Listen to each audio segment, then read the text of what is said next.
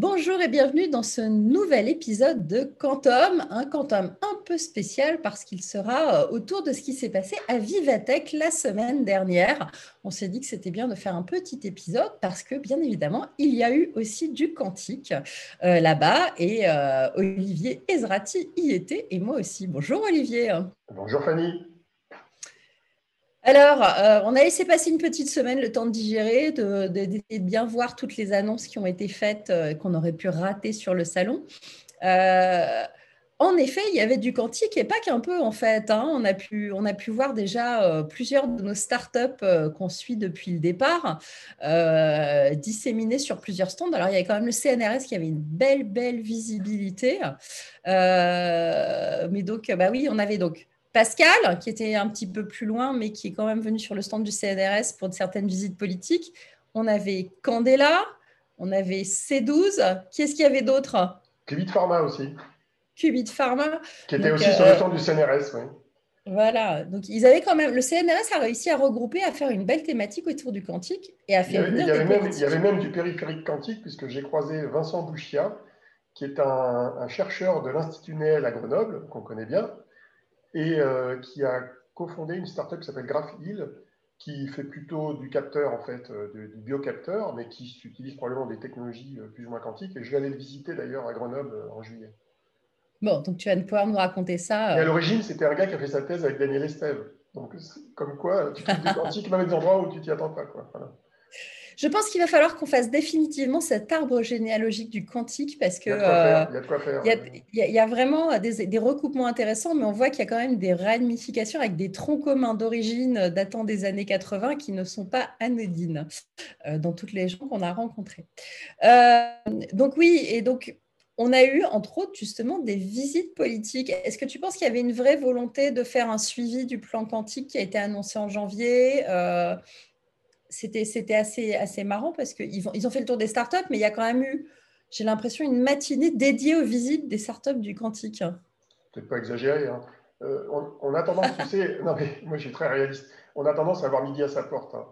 Donc euh, chaque visiteur euh, va essayer de chercher les startups ou les grandes entreprises qui sont liées à ce centre d'intérêt.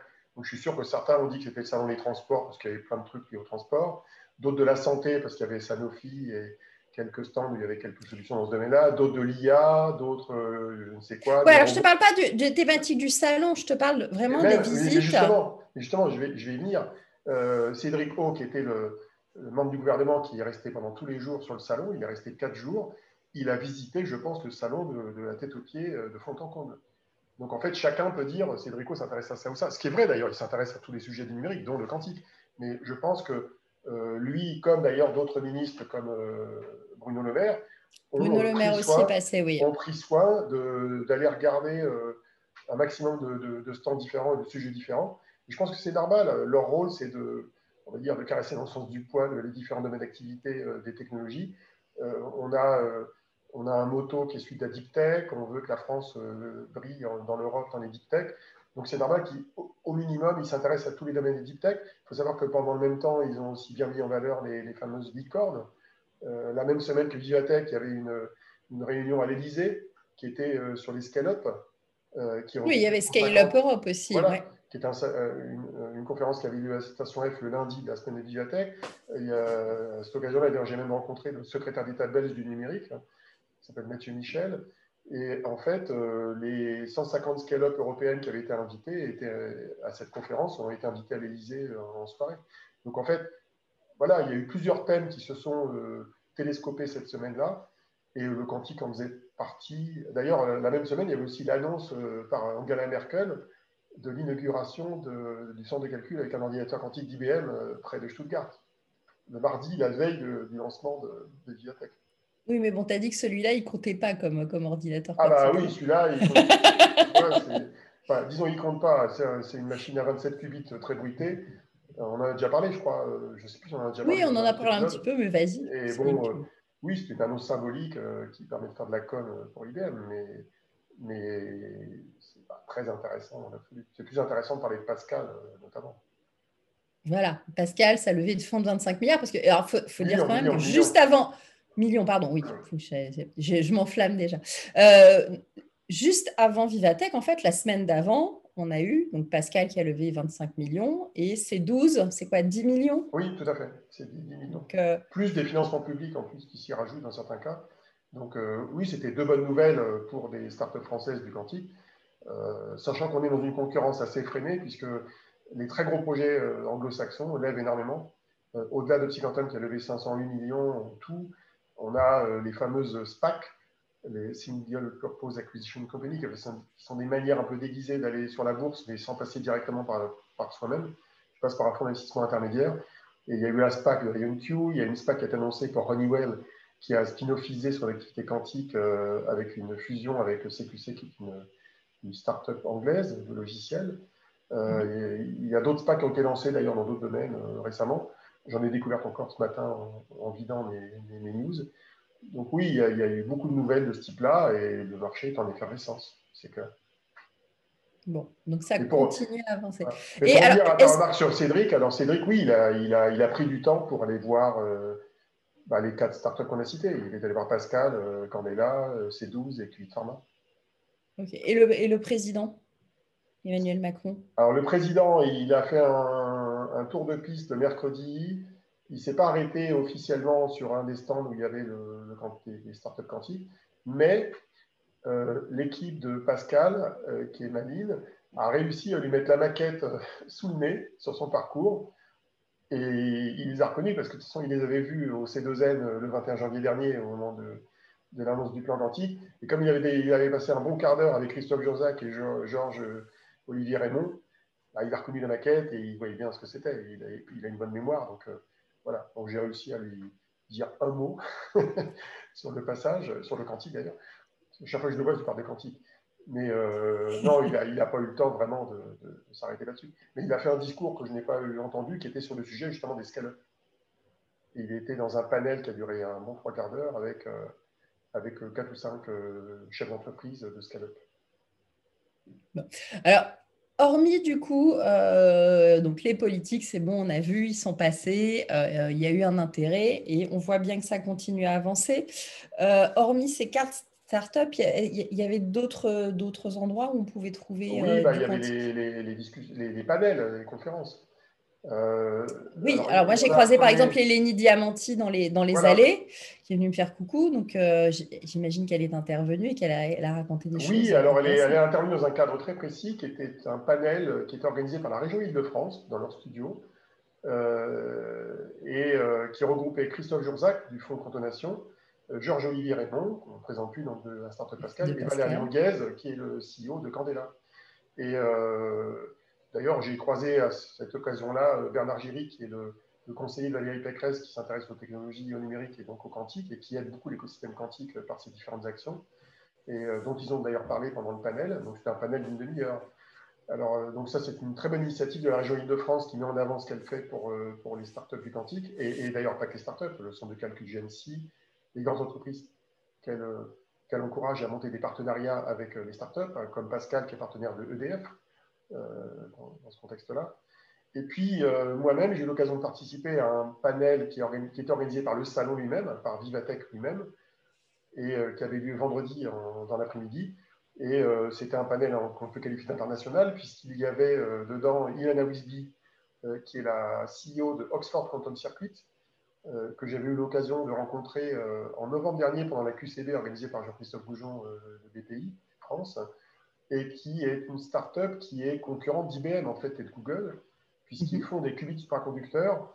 Alors, ils utilisent une technologie qu'ils appellent les coaxmon, qui est une sorte de dérivé des transmon euh, qu'on trouve un peu partout dans, les qubits supraconducteurs. Et euh, bon, bah voilà, ils ont une histoire, euh, une technologie qui est censée être plus scalable que celle d'IBM, et ils y croient. Donc, elle faisait partie de ce panel. Il y avait Georges, toujours Georges-Olivier Raymond de Pascal, donc qui a fait, je pense, un, très bon Vivatech, hein, il était partout. Oui, il était partout, on l'a vu partout.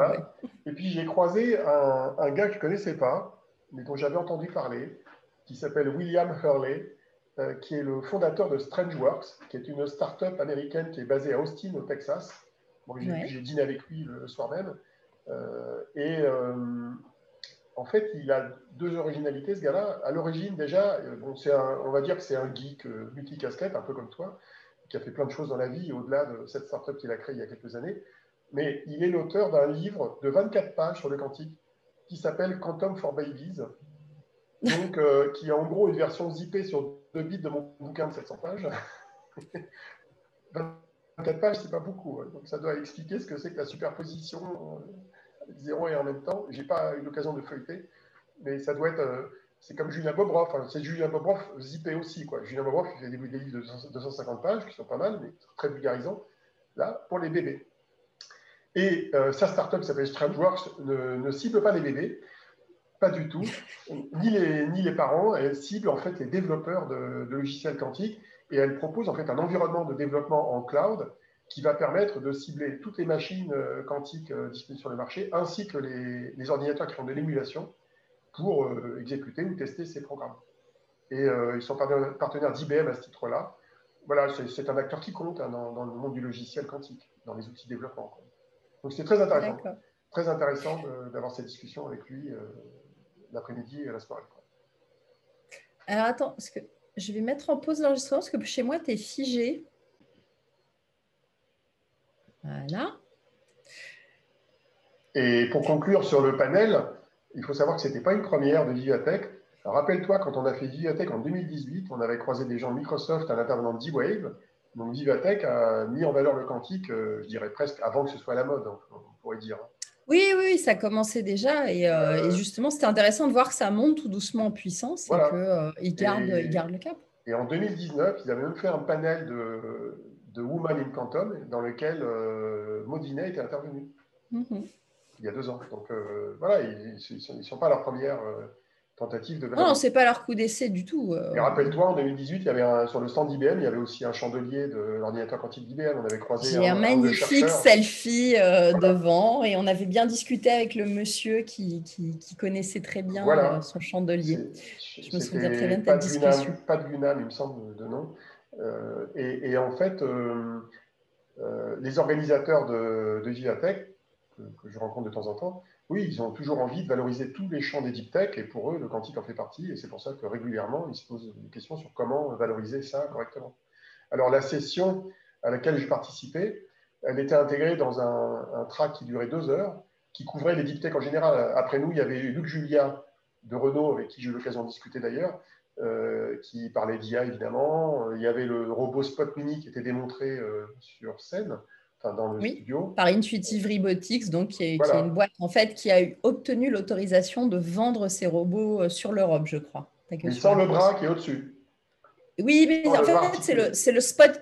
C'est le Spot Mini, si je ne me trompe, hein, qu'on voyait. C'est pas le gros, hein, donc. Euh, c'est le Spot Mini de Boston Dynamics euh, qui a été racheté par Hyundai, si je ne m'abuse après être passé dans les mains de SoftBank et, de Google. de Google, et oui, ça s'est baladé quand même. Hein. personne n'arrive à ça. Voilà, c'est qu'est-ce qu'on va en faire? Il, fait rêver beaucoup de monde. Les algos euh, de, de, robotique dynamique qui à l'intérieur sont passionnants et sont, sont ultra efficaces, mais c'est qu'est-ce qu'on va faire de ce robot quand même hein. C'est un peu le mystigris de la robotique, tout le monde se refile. c'est assez marrant. Ouais, mais c'est celui qui reste le, le, plus prometteur quand même quelque part dans, le, dans les mouvements et dans la, la capacité à garder l'équilibre, etc. C'est vrai que quand tu regardes par rapport à tous ceux où faut il y a une vraie différence. Hein. Tu as, toute la robotique classique, tout ce qui était Nao justement chez SoftBank, euh, euh, Romeo et tout. C'est vraiment, on a des moteurs et on, déploie tout pour, pour faire avancer. Donc, il faut...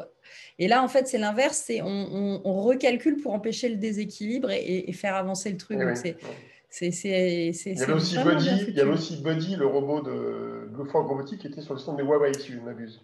Exactement, va lui aussi se balade hein, parce que euh, voilà, j'aime beaucoup Rodolphe Asselvender, son CEO, mais on, il n'y en a toujours pas en vente, quoi. on n'a toujours pas vu le, modèle définitif et euh, ça fait quand même maintenant 4-5 ans. Ça rappelle Nao à ses débuts avec Bruno Maisonnier qui disait en 2006, en 2007 vous l'aurez. Et puis bon, finalement on a pu l'acheter en 2010.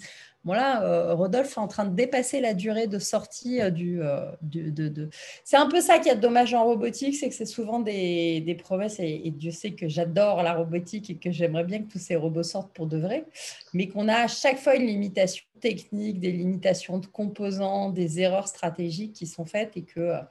voilà quoi, le produit n'est pas là. Donc on les voit sur les salons, ça fait bien parce que ça vend bien dans les médias, parce que c'est joli, ça fait des images, c'est mieux qu'un software hein, à vendre Mais par contre, euh, le quantique va plus vite pour le coup. Alors justement, je vais revenir au quantique. Il y a un point qu'on n'a pas creusé assez.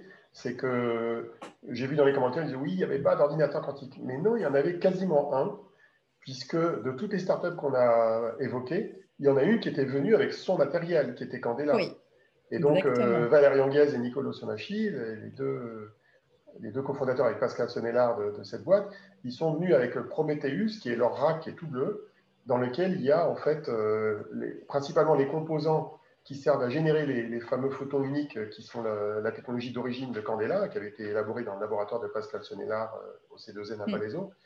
Et avant Palaiso, c'était ailleurs, je crois, mais enfin depuis, depuis presque 20 ans. Et, euh, et, il montrait en fait comment ce rack allait intégrer à terme la partie calcul.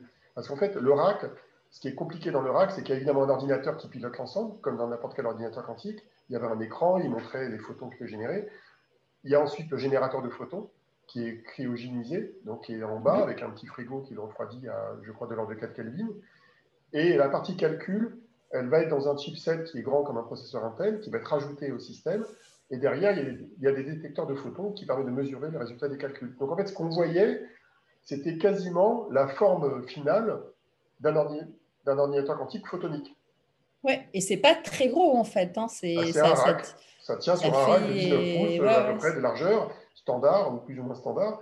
Et, donc ça, te, ça, donne une idée concrète de quoi ça ressemblait, sachant que Candela a dans ses plans de faire, de, je ne sais plus, entre 10 et 20 qubits d'ici quelques temps, euh, à base de photons. Euh, alors plutôt à base de ce qu'on appelle des photons uniques, donc ce qu'on appelle des variables discrètes. C'est, une des technologies de, gestion de photons. Mm-hmm. Et euh, et ils ont beaucoup d'ambition dans ce domaine-là, euh, et ça fait partie de euh, leurs objectifs à la fois de, RD et de croissance, c'est-à-dire de créer un ordinateur quantique à base de photons. Ils en sont à deux photons, là, c'est ça Et ils espèrent arriver à quatre d'ici début 2022 ah, En fait, on peut dire ça. c'est pas comme ça qu'on peut l'exprimer d'un point de vue technologique, en tout cas d'après ce que j'ai compris, parce que là, je viens de travailler pendant deux semaines sur la photonique pour mettre à jour mon Je vais te poser des questions après, mais je voudrais déjà que tu répondes à euh, celle-là. Non, mais celle-là, je vais t'y répondre. Donc, euh, c'était quoi la question? 2 à 4 début 2022, est-ce que c'est à peu près leur roadmap pour, en fait, faire le calcul et leur euh, Il faut séparer le problème en deux parties. Leur générateur de photons, qui s'améliore de jour en jour, il, a des caractéristiques qui vont lui permettre d'alimenter euh, un certain nombre de photons, donc au-delà de la dizaine et de la vingtaine. Pourquoi? Parce qu'ils ont ce qu'on appelle une source qui est très brillante, qui a un très grand rendement. Et, leur source, elle a un rendement qui est lié à la fois aux quantum dots, qui servent à générer euh, les, photons uniques à partir d'excitation d'un atome qui est piégé dans une structure semi-conductrice par un laser. Et donc ça, c'est optimisé, ça a un rendement qui est supérieur à 97% ou 99%, je ne me rappelle plus. Et après, le, le photon que généré, il doit traverser un polariseur et ensuite, il doit alimenter une fibre optique. Et ils ont à la fois trouvé une technique euh, qui reprend un état d'art du marché mondial, qui est d'optimiser le polariseur pour éviter qu'on perde la moitié des photons, euh, mhm. en faisant en sorte que les photons qui sont émis par le quantum dot soient lui-même déjà polarisés. Comme ça, ça évite d'en perdre la moitié quand tu, passes par le filtre polariseur. Et puis après, euh, la grande difficulté qu'on rencontre quand on fait des, des, photons avec des quantum dots, c'est qu'il faut alimenter la fibre optique. Et donc, jusqu'à présent, des techniques qui étaient consacrées. D'ailleurs, c'était notamment c'est celle qui est utilisée par leur concurrent qui s'appelle, euh, dont j'ai oublié, Sparrow Quantum, euh, qui est une société euh, hollandaise, je crois. on utilise ce qu'on appelle un microsoft confocal. Donc, c'est comme un microscope qui va regarder le, photon qui est émis par le quantum dot, et à partir de là, on, alimente une fibre. Et donc, ça crée beaucoup de pertes en ligne avec de l'optique. Et eux, ce qu'ils ont trouvé comme méthode, c'est une méthode qui consiste à, à, carrément, on va dire, je vais exagérer un peu, mais coller la fibre sur le générateur de photons euh, avec un alignement qui est précis à l'atome près, pour faire en sorte que le photon aille directement dans la fibre, sans perte. Et grâce à ça, il y a une déperdition qui est beaucoup moins grande dans euh, la, génération du photon, dans l'émission dans la fibre, et après la fibre va pouvoir alimenter un système de photonique qui fait du calcul. Et là, à partir de là, on va répliquer le photon éventuellement, on va utiliser des miroirs biréfringents, enfin tout un tas de techniques. Et, et ce dont dépend Candela maintenant, c'est de la sous-traitance pour la fabrication des circuits de photonique qui vont faire la partie calcul. Puis après, ils vont utiliser des détecteurs du marché qui vont détecter et faire du comptage de photons en sortie de calcul. Donc en fait, euh, le fait de passer à, 6, à 10, à 20 qubits va dépendre en fait de, la spécification et de la fabrication du composant qui fait le calcul, qui est en fait un circuit photonique, où les, photons vont circuler dans, des circuits optiques euh, en général fait sur du silicium ou d'autres types de matériaux semi-conducteurs. Donc voilà, voilà, les enjeux technologiques pour ce genre de boîte. D'accord. Et alors pour revenir, on reviendra après à, la photonique. C'était la minute technique de la journée. Ouais, mais c'est bien, mais j'en ai une autre du coup. C12.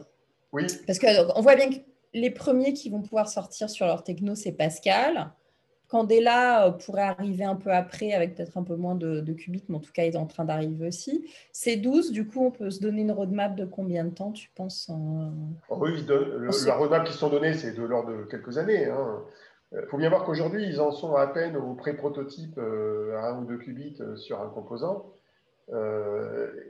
leur, technologie, elle est hybride. Elle consiste d'abord à s'approvisionner en nanotubes de carbone qui sont des structures euh, atomiques euh, cylindriques qui sont toutes petites, euh, de, quelques atomes de large, et dans lequel, en fait, via un circuit semi-conducteur, on va envoyer un électron qu'on va piéger.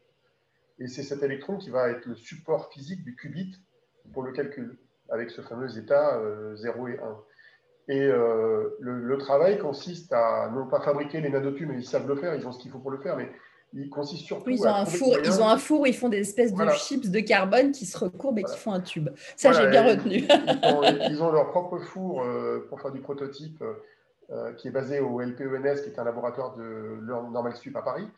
Euh, mais en fait, la, technologie, elle consiste aussi à faire des, composants, on va dire silicium, qui intègrent des éléments supraconducteurs pour avoir très peu de résistance à la, circulation du courant.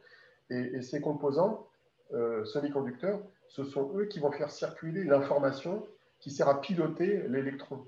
Et c'est ce qu'on appelle les micro-ondes. En fait, c'est des micro-ondes dans un régime qui est de l'ordre de 15 à 25 GHz. Et c'est des micro-ondes qui sont générés pour l'instant par des générateurs de micro-ondes qui sont externes au frigo, hein, externes au qubit, et qui, ont vocation à être miniaturisés euh, sur le long terme. Et donc leur travail, c'est de faire la puce en silicium ou en matériau hybride sur lequel ils vont mettre leur nanotube pour contrôler le spin d'électrons qui est piégé dans les nanotubes. Donc il y a quand même pas mal d'intégration dans tout ça. Euh, donc je pense qu'ils vont être capables de faire quelques qubits euh, d'ici quelques temps, mais ça prendra du temps. Ils en sont, ils en sont euh, encore au travail de laboratoire pour moi. On appelle un TRL très bas. TRL, c'est-à-dire Technology Readiness Level, qui est le niveau de, de maturité d'une technologie. Quand on est à 1, on est à l'idée du chercheur dans le labo. Quand on est à 9, c'est vendu, ça marche. Puis entre les deux, il y a une gradation. Donc, euh, euh, on va ça commence déjà à être bien quand on arrive à 4 ou 5, ça, c'est déjà bon signe. À ah, 4 ou 5, c'est qu'on a une preuve de concept dans un labo. Quoi. Et après, quand on arrive à 7 ou 8, et on se rapproche de la commercialisation. Quoi. Donc en fait, j'aurais tendance à dire que ces 12 est plutôt assez bas dans cette échelle. Je ne peux pas les mettre à un endroit très précis, ils sont plutôt assez bas. Pascal est plutôt, on va dire, aux deux tiers, puisqu'ils ne sont pas loin de sortir une machine complète qui va. Ils sont en fait, 6, 7. Voilà, ils sont 7, ouais, c'est à peu près 6, 7. Donc, une machine complète qui permettra de faire des tests, euh, faire des proof of concept de logiciels, puis après, ils industrialiseront. Donc, euh, euh, c'est des étapes à franchir. Et Candela, en fait, c'est hybride parce que sur leur générateur de photos, on peut considérer qu'ils sont à 8.9, c'est qu'ils le vendent déjà. Ils le vendent. une technologie qui fonctionne bien. Mais c'est une techno qui est composante. Pas déjà, oui, ils ont déjà des clients. Non, mais l'ordinateur quantique photonique, il a trois parties il a le générateur de photons, c'est un truc qui existe, ils le vendent. Il y a des détecteurs de photons, ça existe, ils l'achètent pour l'intégrer dans leurs produits. Et il y a au milieu la puce photonique, qui, en gros, qui vont faire fabriquer sur mesure dans différents endroits. Ils ont des partenariats potentiels avec des sociétés euh, en Hollande. Euh, le CEA pourrait jouer un rôle là-dedans. Il y a plusieurs acteurs du marché qui pourraient jouer un rôle là-dedans. Donc, euh, il y a un travail d'intégration de technologies qui sont de niveaux de TRL variés, en fait. TRL ah très élevé pour les détecteurs de photons et pour le générateur de photons. On va dire TRL un peu plus bas pour les, circuits de calcul. Euh, et après, il y a l'ensemble qu'il faut intégrer pour cette offre. C'est intéressant aussi pour les investisseurs parce qu'une boîte comme Candela, du coup, même s'ils n'arrivaient pas à créer un ordinateur quantique à long terme, en tout cas, leurs composants les rend rentables puisque ça, on va en trouver dans plein de plein d'autres domaines. Et, euh, les chercheurs, déjà, ça intéresse les chercheurs en premier lieu. Euh, en tout cas ceux des chercheurs qui ont besoin de photons uniques de ce type-là, parce qu'il y a d'autres types de photons qui peuvent être générés avec d'autres technologies. Euh, mm. euh, Et, aujourd'hui, d'après la littérature, y compris des papiers qui ont été publiés cette année, les générateurs de photons de Candela font partie vraiment des best in class mondiales en termes de qualité, de régularité, de ce qu'on appelle en américain indisc, c'est imprononçable, indiscretionability, c'est le fait que ils sont indiscernables. C'est des photos indiscernables. Chaque photon qui est émis avec le le est vraiment identique au précédent. Ils ont tous les mêmes caractéristiques quantiques et on ne peut pas les discerner. Et notamment, on peut les additionner, on peut générer des interférences avec eux. Et le fait de pouvoir gérer des interférences entre deux photons indistinguables, c'est très intéressant parce que c'est ce qui rend possible le fait d'exécuter des portes quantiques en photonique avec plusieurs, euh, plusieurs qubits. Alors que si les photons n'étaient pas bien discernables, on ne pourrait pas faire des portes quantiques comme ça. Alors il y a d'autres techniques avec des, ce qu'on appelle les variables continues qui permettent de faire des portes euh, plusieurs qubits. C'est tout un, tout, un univers, la, photonique, hein, pour le calcul. C'est marrant d'ailleurs, parce qu'au début, ce n'était pas le domaine sur lequel tu croyais le plus. Et plus tu creuses, plus tu te rends compte qu'il y a des possibilités, non? J'ai l'impression. Oui, en fait, ce dont je me suis rendu compte, il y a plusieurs choses dont je me suis rendu compte. La première, déjà, c'est que c'est un monde un peu à part. Euh, et les, 26 pages que je viens de terminer pour mon bouquin euh, illustrent bien ça. C'est vraiment un monde à part. C'est-à-dire qu'une fois que tu as étudié euh, les qubits à atomes froids ou les qubits supraconducteurs, tu dis bon, ça va, j'ai compris, les qubits, les états et tout. en fait, quand tu te mets à regarder la photonique, tu reprends tout à zéro. Tu as des modèles mathématiques différents, en tout cas au niveau de la physique. Hein. Tu as même mhm. des modèles d'implémentation de, qubits qui n'ont rien à voir avec les qubits classiques. Tu as des modèles de programmation qui sont dépendants de ces modèles physiques. Tu as, as, des systèmes. en fait, un des problèmes que les qubits photons euh, génèrent et qui implique des conceptions architecturales complètement différentes, c'est lié au fait que les photons, ils vont se déplacer physiquement dans un circuit. Et comme ils se déplacent physiquement dans un circuit, la taille du circuit, elle est finie. Mm-hmm. Euh, au sens où euh, bah, il va traverser des portes quantiques, puis une fois qu'il a traversé ces portes quantiques, il arrive à un détecteur de photons et on regarde le résultat, ce qui fait que ton nombre de portes est limité. Et alors que si tu utilises des qubits supraconducteurs au silicium, tu envoies des microns sur le qubit, tu en envoies autant que tu veux, un modulo la décohérence et les erreurs qui font qu'au bout d'un certain temps, ça part en sucette, mais en gros, tu n'es pas limité d'un point de vue logique par le nombre de portes que tu peux exécuter. Et la correction d'erreur, d'ailleurs, permet d'éviter ce syndrome-là, puisque la correction d'erreur, elle, elle, rallonge la durée euh, efficace d'usage d'un qubit. Euh, en temps mhm. normal, chez IBM, par exemple, on a une durée qui est d'ordre de 100 microsecondes. Euh, et avec la correction d'erreur, on pourrait durer des heures, en fait. Euh, sur des, et donc, il y a un nombre de portes plus ou moins arbitraire. Ça, c'est la théorie.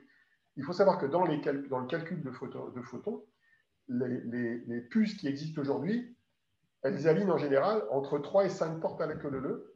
Et il y a même des cas, comme chez Psyquantum, où je crois qu'ils en ont une seule. Alors, ils remplacent le fait qu'il n'y en a qu'une ou deux en profondeur par la largeur. On en met plein en parallèle. Et on utilise une technique qui s'appelle Measurement-Based Quantum Computing, qui est une technique qui permet en fait de, de faire du calcul en parallélisant énormément le traitement sur une profondeur de porte, de, porte quantique qui est extrêmement faible. Donc bref, tout est différent. Et alors, sachant que la zoologie euh, des, euh, des qubits euh, photons, c'est qu'il y en a plein de différents. Il y a les qubits à variable discrète. En gros, c'est des photons qu'on utilise un peu comme des particules. On les envoie, on les compte un par un. Quoi. Et puis, il y a ce qu'on appelle les photons à variable continue, qu'on utilise d'ailleurs aussi dans les télécommunications quantiques et la crypto quantique. Alors, ceux-là, on, utilise, quand on les génère, des variables qui, comme leur nom l'indique, sont continues. On mesure la phase, l'amplitude, euh, avec des nombres réels, quoi, en gros. Et euh, la technique de programmation est complètement différente. Le type de porte qu'on génère avec n'est pas tout à fait le même. On peut imaginer faire de la simulation quantique avec, un peu comme le, comme le fait Pascal. Et bref, c'est une technique entièrement différente. Voire même, il y a des rigolos qui s'amusent à hybrider les deux techniques, qui mélangent des photons pris comme des particules et des photons ouais. continu qui sont plutôt des photons pris comme des ondes. Et on mélange un peu les deux. Bref, quand tu te plonges dans la sauce de ce machin-là, mais t'es paumé, quoi. Faut, tout réapprendre. c'est pour ça que les photoniciens, c'est un peu un club dans le club, quoi. C'est, euh, Mais c'est prometteur. C'est prometteur. Alors, de, de, là à dire euh, telle technique va dépasser telle technique, je ne sais pas. Mais en tout cas, c'est intéressant. Non, non, mais c'est intéressant de voir qu'elle euh, elle a, elle a vraiment son intérêt et que, euh, que, que, vraiment, voilà, ils sont dans la course et que c'est passionnant. Et on, reviendra. on reviendra dessus avec d'autres intervenants dans, dans, nos décodes quantum. Mais il y a, il y a tout un tas. En fait, ce qui se passe dans les qubits, il faut bien comprendre qu'il n'y a pas de qubit parfait. Pas au sens euh, qubit sans erreur. Il n'y a pas de technologie de qubit qui n'a que des avantages et pas d'inconvénients. C'est-à-dire que tu, prends, que tu prennes le supra, le silicium, les photons, les atomes, ils ont tous euh, autant d'avantages que d'inconvénients. Dans les tableaux, il y en a autant des deux côtés, mais ce pas les mêmes. Ce pas les mêmes avantages et les mêmes inconvénients. Le moins pire serait le Famian de Marjoana euh, que cherche Microsoft, mais qui n'a toujours pas été vraiment trouvé. Et ah, c'est pas le moins pire. Pour l'instant, c'est le pire puisqu'il n'existe pas. Euh, oui, mais sur le, papier, sur le papier, mathématiquement, théoriquement, ce serait euh, celui qui a, qui, qui, qui, qui, a le moins de, de, problèmes et de décohérence et de stabilité, de bruit, tout ça. Quoi, il, y a, il, a, des problèmes de décohérence, mais comme c'est des qubits dits topologiques, on est capable de contourner le problème avec de la correction d'erreur qui est intégrée directement dedans. Mais fondamentalement, je pense que le jour où on aura des prototypes de qubits euh, topologiques, dans lesquels Majorana est juste une des variantes, mhm. je pense qu'on découvrira qu'il y a autant d'avantages qu'un inconvénient comme tous les autres qubits et on, comme tous les autres. on sera limité par d'autres techniques, d'autres raisons techniques. Donc, euh, ouais, il ne faut, faut pas croire. Non, non, non, non, mais c'est intéressant, mais c'est ce qui est dit. Ok. C'est voilà, c'est comme si on avait plein de bicyclettes différentes euh, avec, euh, mais il y en a, ils ont des grandes roues, mais avec des petites chaînes, d'autres des grandes chaînes avec des petites de la C'est la pub de voilà, la et... Exactement. Mais, euh, j'en conclus quelque chose néanmoins. J'en conclus que comme ils ont tous des avantages et des inconvénients, peut-être que la, la voie qui va être choisie par ceux qui vont réussir, ça sera des hybridations des techniques pour ne garder que ce qui est bien de l'un et que ce qui est bien de l'autre. Est-ce qu'on va pouvoir le faire Mais ce n'est pas, pas bête. Il y a des domaines où c'est possible de l'imaginer, par exemple sur le lien entre les mémoires quantiques et le calcul quantique, où les mhm. technologies qui vont servir à la mémoire quantique ne sont pas les mêmes forcément que celles qui vont servir au calcul, et comme pour les télécoms. Et donc, rien que dans le triptyque mémoire, calcul et télécom, il y aura de l'hybridation. C'est à peu près sûr. Donc, je pense que les, les gagnants, ils vont savoir faire de l'hybridation en tout cas, ça reste super passionnant et ça nous ouvre encore de belles optiques pour faire plein d'émissions de quantum. On va, on va revenir encore un petit peu, ça fait déjà une demi-heure qu'on parle et euh, je voudrais juste finir sur, sur le sujet. C'est Moi, j'ai fait le tour de quelques grands groupes et je suis allée essayer de sonder qui s'intéressait au quantique, etc. On a interviewé, alors vous l'aurez très bientôt euh, sur French Web, euh, le Décode Quantum avec Marc Porcheron d'EDF, qui explique lui pourquoi ils se sont lancés dans la, vraiment dans, dans, dans, la recherche de use case et dans, dans la recherche de, de, l'informatique quantique pour le groupe EDF. Euh, lui, il juge qu'il y a vraiment un intérêt et qu'il faut y aller maintenant. À côté de ça, moi, par exemple, j'ai rencontré euh, Johan Boucors de, de NJ euh, New Ventures, hein, qui, qui s'occupe des fonds. Je suis allée voir s'ils avaient des startups là-dedans ou s'ils s'y intéressaient. Alors, c'est marrant, pas du tout. Comme quoi, deux grandes marques dans l'énergie n'ont pas du tout la même les mêmes intérêts. Euh, eux, ils pensent que c'est trop tôt et ils vont attendre de voir qu'est-ce qui va marcher. Euh, toi, est-ce que tu as vu d'autres groupes justement euh, et est-ce que tu en connais comme EDF qui, s'inscrivent là-dedans? Moi, je trouve qu'en France, il y a un peu d'attentisme dans les grandes entreprises. Quand, je compare avec le marché anglais, américain ou allemand, il y a, vraiment, voilà, le quantique, c'est une bête un peu curieuse. Euh, la plupart des grandes entreprises françaises en sont encore au stade de la veille techno, si on, regarde de l'extérieur ce que ça fait. Les entreprises comme Total et EDF qui expérimentent, qui testent, qui développent, qui, embauchent des chercheurs sont encore trop rares en France. J'espère que ça ne va pas persister, perdurer. Euh, j'espère que les entreprises françaises vont se ressaisir parce que c'est comme d'habitude. Hein. Bon, certes, il y a parfois des vagues technologiques dont il faut se méfier. Il y en a quelques-unes euh, qui sont dans cet ordre-là pour moi. Mais là, cet excès d'attentisme me semble un petit peu risqué. Quoi. Ouais, un petit peu risqué. Et c'est pas, que, c'est d'ailleurs pas que dans les entreprises, c'est aussi chez les éditeurs logiciels, euh, y compris parmi les plus gros, qu'il y a encore de l'attentisme. Donc, euh, bon, j'espère que ça va changer euh, dans les, dans les, dans les mois. Dans les mois, dans les mois à venir. Alors, il y avait, il y avait une entreprise, il y avait une entreprise un peu particulière sur le salon, qui n'est pas une entreprise, qui était la DGSE, sur laquelle il y avait un joli panneau sur la cryptographie quantique quand même. Oui, et puis on sait que euh, le ministère des Armées, par exemple, euh, met des billes euh, sur Pascal. Donc, côté, côté et, l'Agence Innovation Défense avait aussi son stand, hein, là, quoi, le ministère des Armées, où il présentait des innovations. Je j'ai pas vu qu'il y en avait sur le quantique, en tout cas, c'est un peu tôt, mais en tout cas, en tout cas, il y a, y a un investissement et eux regardent. C'est intéressant de voir que dans, dans, la défense, ils sont bien au fait sur le sujet, qu'ils ont vraiment l'air d'y aller et de se poser des questions. donc ça, ça, ça c'est au moins une bonne chose. Après, voilà, moi, je suis allée voir aussi, je suis allée sonder un petit peu LVMH. Alors, ça n'a rien à voir, c'est grand écart. On va se dire qu'est-ce que viendrait faire le luxe, la cosmétique là-dedans.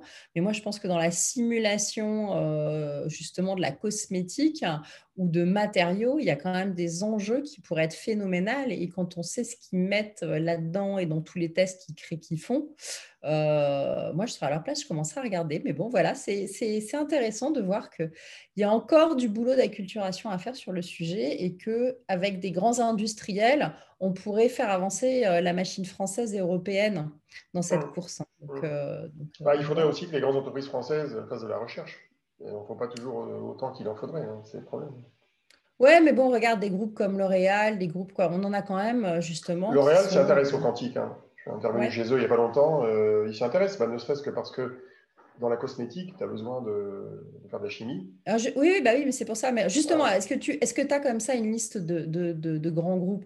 On sait que Total, ils en ont fait ou ils, ils en font un peu quand même Total, bah oui, ils ont une équipe euh, pilotée par. Euh... Ah, j'ai oublié son nom. Il y avait Philippe Cordier, Henri Calandra. Euh, euh Marco, Marco On a Total, on a L'Oréal, on a, Il y a les banques. Alors, les banques s'intéressent, mais d'un peu loin. Euh, BNP, la Société Générale, la Banque de France font de la veille dessus. Elles ont commencé à créer une communauté de gens qui s'intéressent au sujet, mais n'ont pas vraiment lancé de prototype, contrairement à des banques euh, ou des sociétés d'investissement aux États-Unis. Euh, dans l'industrie généraliste, bah, les constructeurs automobiles ont l'air un peu passifs pour l'instant. Disons qu'ils sont en train de regarder ça comme, du champ de faïence. l'industrie de la chimie en France n'est pas très développée, même si elle appartient à l'étranger maintenant. Les, les ex-Saint-Gobain, euh, Rhône Poulain, tout ça, c'est devenu euh, des filiales de boîtes étrangères, mhm. euh, à ma connaissance en tout cas. donc oui, il y a Sanofi qui a investi dans une start-up qui s'appelle Akemia, qui fait ce qu'on appelle la computational chemistry, mais qui pour l'instant n'est pas encore une start-up réellement dans l'univers des technoquantiques. Ils font, de, ils font de la simulation de, de, phénomènes quantiques, mais avec du calcul classique pour l'instant. À terme, j'imagine qu'ils font du calcul quantique au minimum hybride avec du Pascal, mais voilà, donc Sanofi investit là-dedans. Bon. Mm. Eh bien, écoute, euh, merci Olivier. Je ne sais pas si tu veux rajouter quelque chose sur Vivatech. Oui, parce que Vivatech, il n'y avait pas que du quantique, peut-être pas exagéré. Non, mais bon, nous, notre émission, c'est Quantum. j'ai trouvé, trouvé, une start-up euh, qui a un lien avec le quantique de manière ah. métaphorique. Alors, c'est une start-up qui s'appelle le pas pondu. Alors, je sais pas, on ne va pas la voir là, mais c'est dommage. Le pas pondu, c'est pas mal, parce que c'est un peu un ordinateur quantique, le pas pondu, c'est-à-dire que ça n'existe pas encore, vraiment. Hein. Voilà, là on le voit, le pas pondu. Alors le pas pondu, qu'est-ce que c'est? C'est un œuf artificiel. Et j'ai trouvé ça sur le mhm. stand de la région Île-de-France qui les a aidés. Donc c'est l'alternative végétale qui remplace l'œuf dans vos recettes. Donc ça permet d'éviter d'embêter les poules, entre autres. Et donc ça permet de faire des œufs. Alors avec quoi? C'est avec des protéines végétales, évidemment. Euh, on en a vu des produits comme ça, c'est comme les steaks, euh, viande hachée, viande de porc. On avait, on avait euh, testé au CES. Beyond Meat, au CES qu'on avait testé. Donc ça, c'est J'en ai entendu parler de l'œuf artificiel. Alors, j'ai regardé à quoi ça ressemblait. Le jaune est crédible, le blanc un peu moins. c'est assez marrant. Le jaune est bien jaune comme il faut. Le blanc, il est un peu gris, donc euh, c'est pas, j'irai pas faire de l'omelette avec. Éventuellement des crêpes, mais de l'omelette peut-être pas encore. mais voilà, bon, c'était marrant. Mais c'est sympa, quoi. C'est, ça fait partie des, de tous ces projets qui sont un peu euh, green tech, euh, orientés vers l'environnement. Oui, c'est. Est-ce que ça peut sauver la planète, tout ça? Le pas pendu pourrait être un nom d'ordinateur quantique. on va retenir, on va déposer ça à l'INPI.